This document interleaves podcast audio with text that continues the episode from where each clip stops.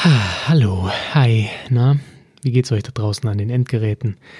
Ob ihr gerade beim Autofahren seid oder im Büro sitzt oder wo auch immer, ich heiße euch herzlich willkommen zu einer neuen Folge des Weinstein Podcasts. Mein Name ist Jan und heute geht's weiter auf unserer kleinen Reise durch die deutschen Weinanbaugebiete. Und zwar geht's heute zurück an den Rhein nach Rheinhessen. Ein wunderschönes Up-and-Coming Weinbaugebiet mit sehr vielen alteingesessenen Winzern, viel Historie und ganz, ganz viel neuem Leben im Weinbaugebiet. Wir trinken heute Sauvignon Blanc und wir reden auch ein bisschen über Silvaner. Also ein wenig ungewöhnlicher heute. Insofern viel Spaß beim Hören.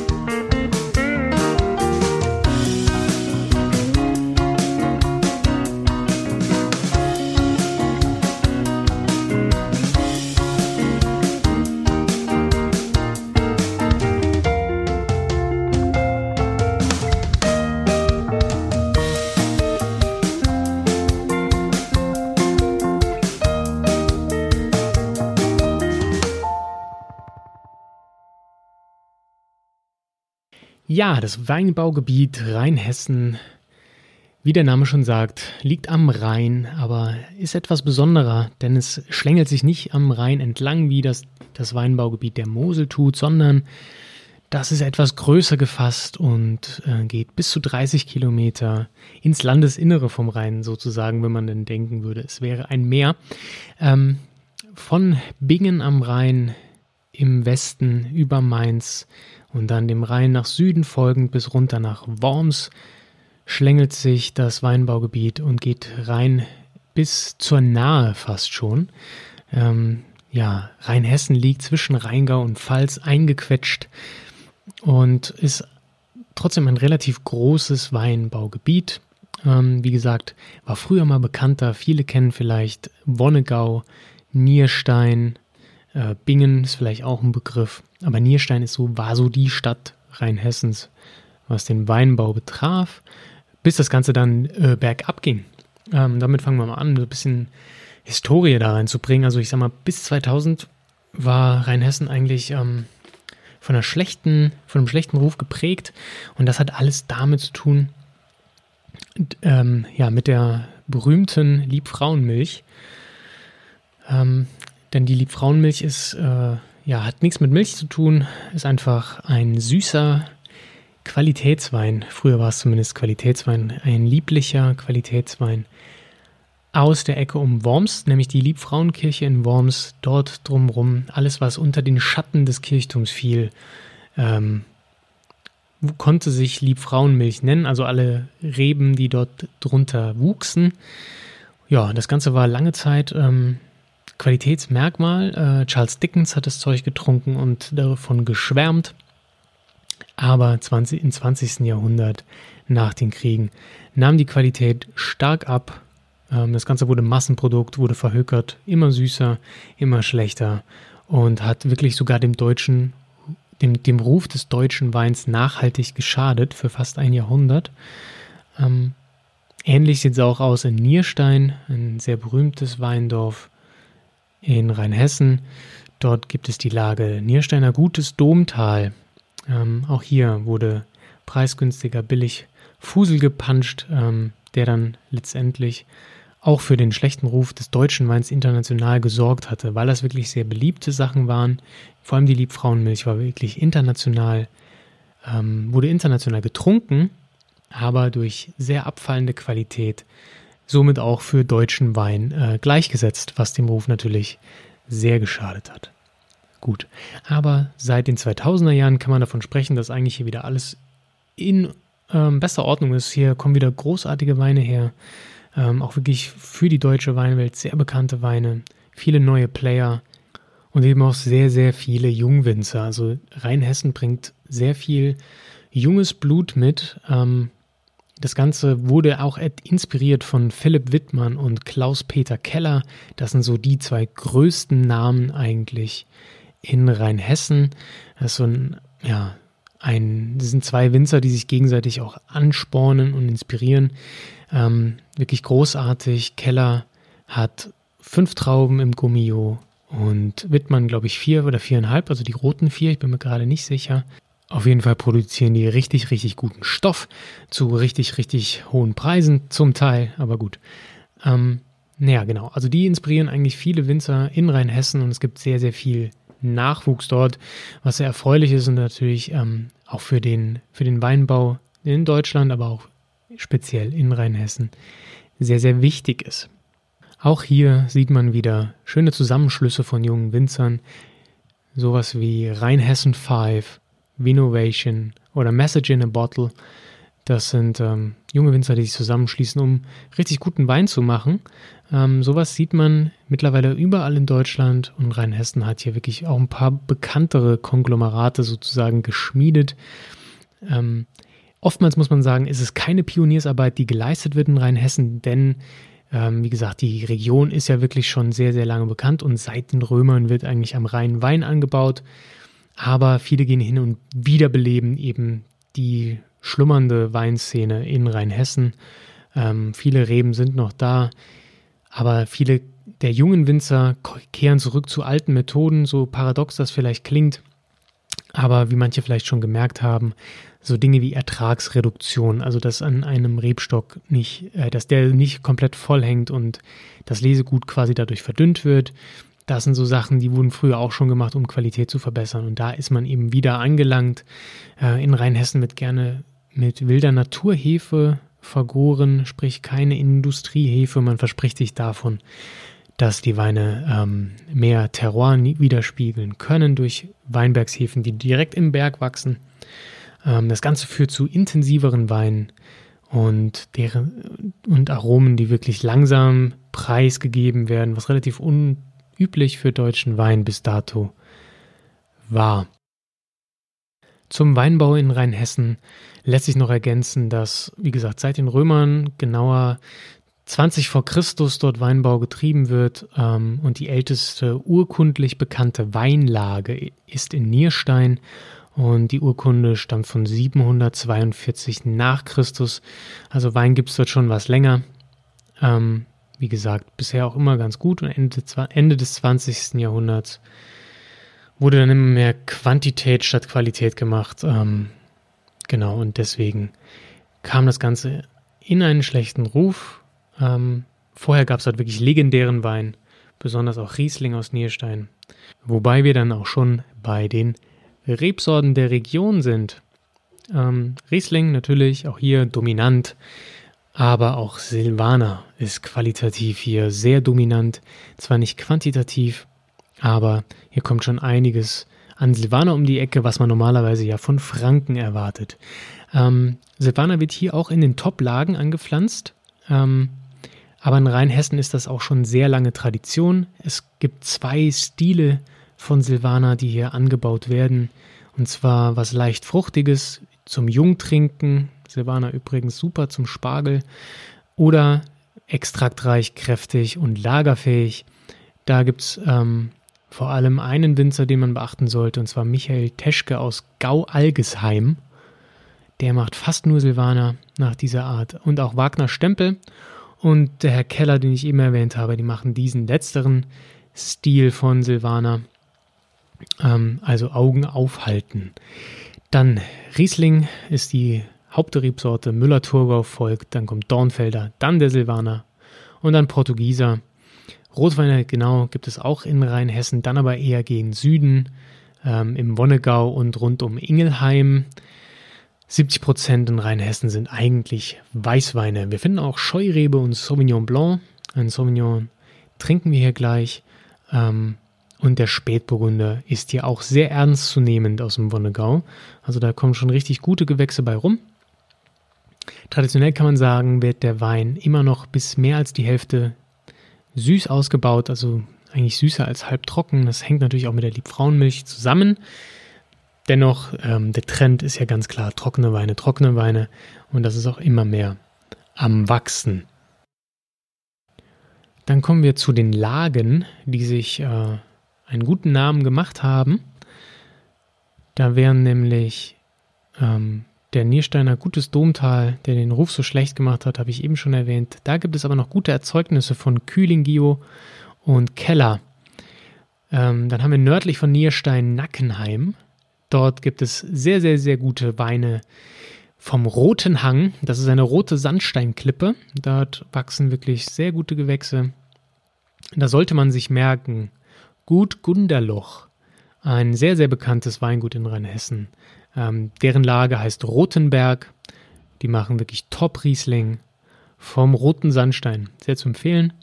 Ähm, ja, der Wonnegau ist wirklich sehr beliebt. Wir finden auch ähm, die Weinlage Hölle wieder. Irgendwie jedes Weinbaugebiet hat eine Hölle, aber diese hier ist bei Nierstein, wo so auch sonst. Grundsätzlich würde ich aber sagen, trinkt alles aus dem Wonnegau, das ist alles gut. Ähm, da sind auch wirklich viele junge Leute am Start. Da wird richtig guter Weinbau betrieben und da macht man relativ wenig falsch. Man muss auch nicht auf große Namen zurückgreifen unbedingt, um guten Wein dort zu erwischen. Wenn wir schon bei guten Weinen sind, guten Weinnamen, dann sollte man definitiv nochmals erwähnen Wittmann.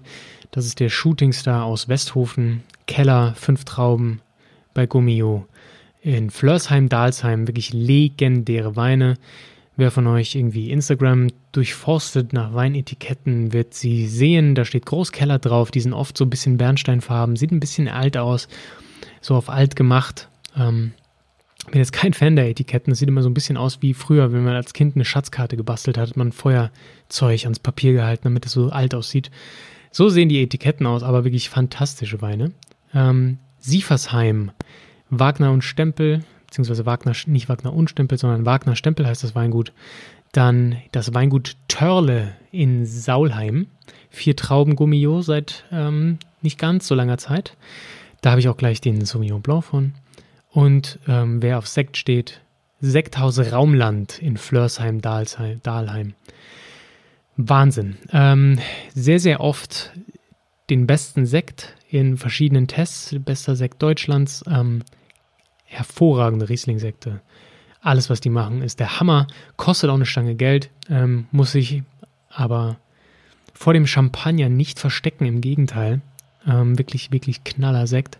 Natürlich auch zu einem bestimmten Preis, aber hervorragend. Also, ähm, wer auf guten deutschen Sekt steht, sollte definitiv Raumland ausgecheckt haben. Genau. Und wenn wir schon bei Törle sind, kommen wir auch gleich zur Weinprobe. Ähm, Ah nee, zwei noch, zwei noch, zwei noch. Weinheim, Weingut Güssler, Bechtheim, 30 Acker. Die möchte ich doch noch erwähnt haben. Ähm, denn ich bekomme gerne die Frage, was sind denn gute Weinerzeuger der verschiedenen Regionen und da will ich nicht zu wenig nennen. Genau, okay, aber jetzt zum Verkosten. Wir halten die Folge heute relativ kurz. Rheinhessen ist auch nicht so riesig. Wie gesagt, noch im Kommen, aber wirklich sehr interessant, sollte man auf dem Schirm haben. Ich trinke heute Sauvignon Blanc ein Silvaner wäre sicher interessant gewesen, das machen wir aber dann, wenn wir Franken behandeln. Ähm, ich wollte einfach ein gutes Weingut, das mittlerweile auch sehr gutes Marketing betreibt, im Sinne, dass es immer besser verfügbar wird bei diversen Wein-Online-Händlern oder ich habe es jetzt von meinem ähm, Weinhändler des Vertrauens.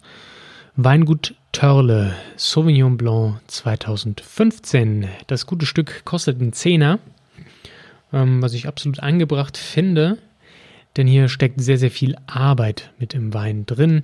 Das Ganze wird kalt und reduktiv ausgebaut.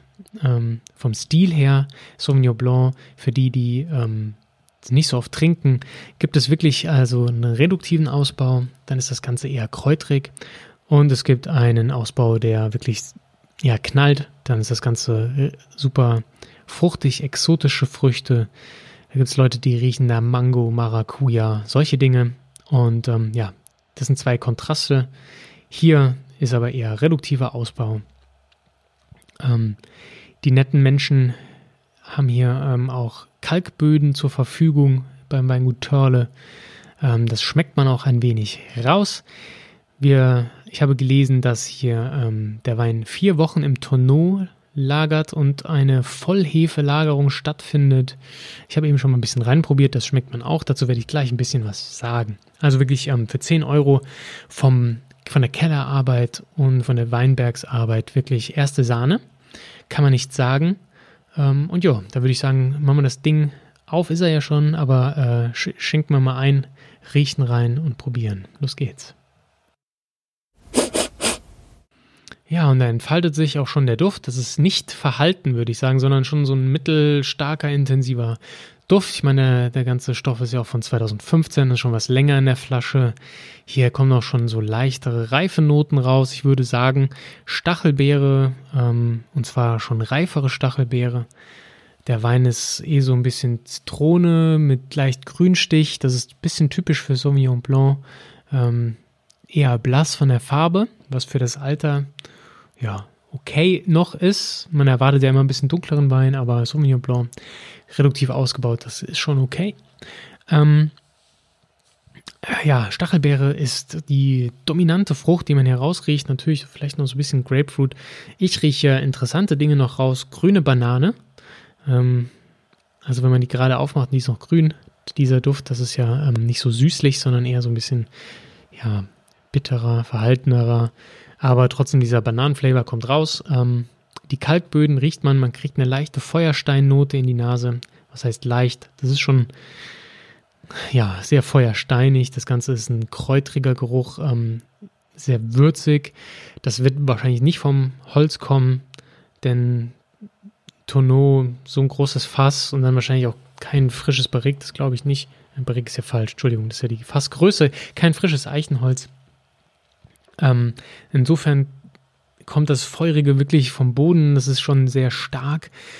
Ähm, ein würziger Feuersteinnote, also nicht so fruchtintensiv, wie man das von anderen Sauvignons kennt.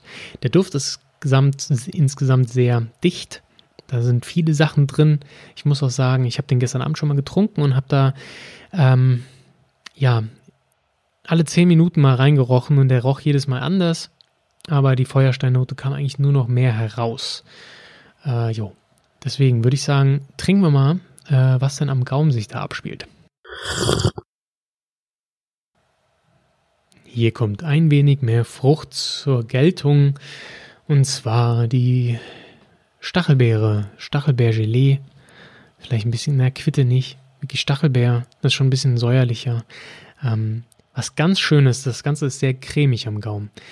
Ähm, deswegen kann man von ausgehen, biologischer Säureabbau hat stattgefunden. Das Ganze wurde ja auf der Vollhefe gelagert.